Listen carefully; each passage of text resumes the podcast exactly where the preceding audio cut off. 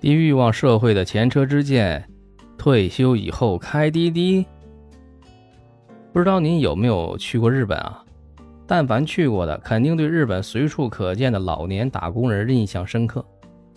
因为我们在国内已经习惯的是看退休的叔叔阿姨买菜、遛娃、跳广场舞。有一则新闻啊，日本千叶县一个便利店被手持水果刀的八十九岁劫匪打劫。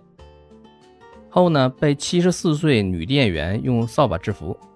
您脑补下这个画面啊，两个头发花白的老人家拼命。看到这个新闻，听起来像笑话，但一点笑不出来，感觉很心酸。日本是全球老龄化最严重的国家，六十岁以上人口比例百分之三十二点七九，六十五岁以上人口比例是百分之二十六点零二。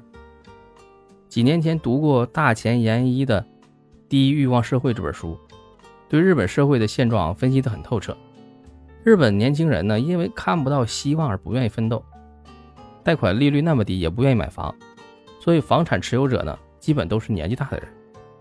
十一月十八号的新闻，日本计划把房贷利率从百分之一下降到百分之零点七，估计对购房意愿刺激不大。底层的根本原因不解决，其他的措施啊都是杯水车薪。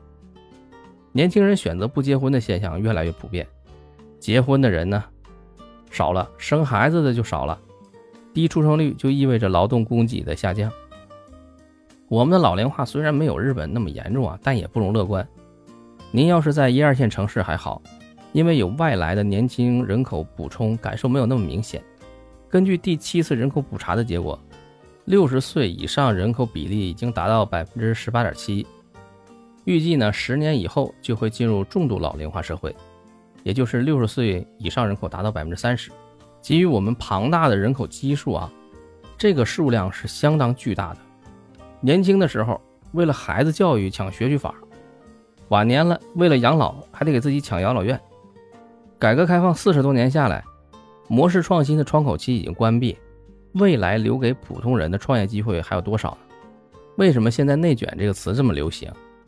躺平肯定不是绝大多数人的第一选择啊！即使全面放开生育，有多少人愿意生？我们自己心里都有答案，对吧？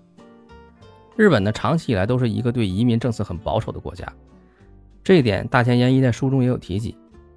他也早就建议日本政府开放移民，补充劳动力，但一直没有被采纳。但就在十一月十八号，引用一下财联社发布的新闻啊，日本法务省一名官员表示，日本正考虑最早从二零二二财年开始，允许从事某些蓝领工作的外国人无限期的居留日本。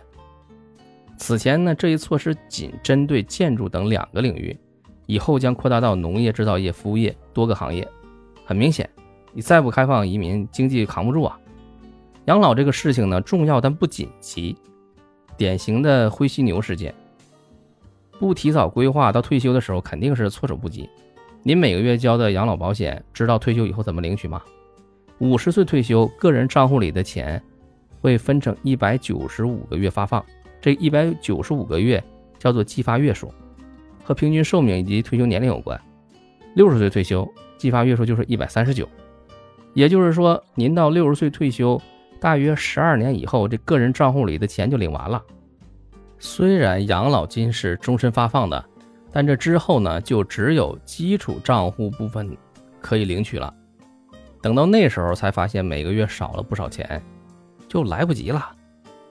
为自己的养老呢，提前做一些规划，给自己买下一份年金险。几十年以后呢，您的同学朋友六十多岁晚上八点还在加班。您那时候呢，在好望角晒着太阳，吃着龙虾，计划着下个月去哪个地方旅游，撩哪个老头或者老太太。哎，这个区别就源自于今天的一个决定。好了，今天就和您聊到这儿，感谢您的收听。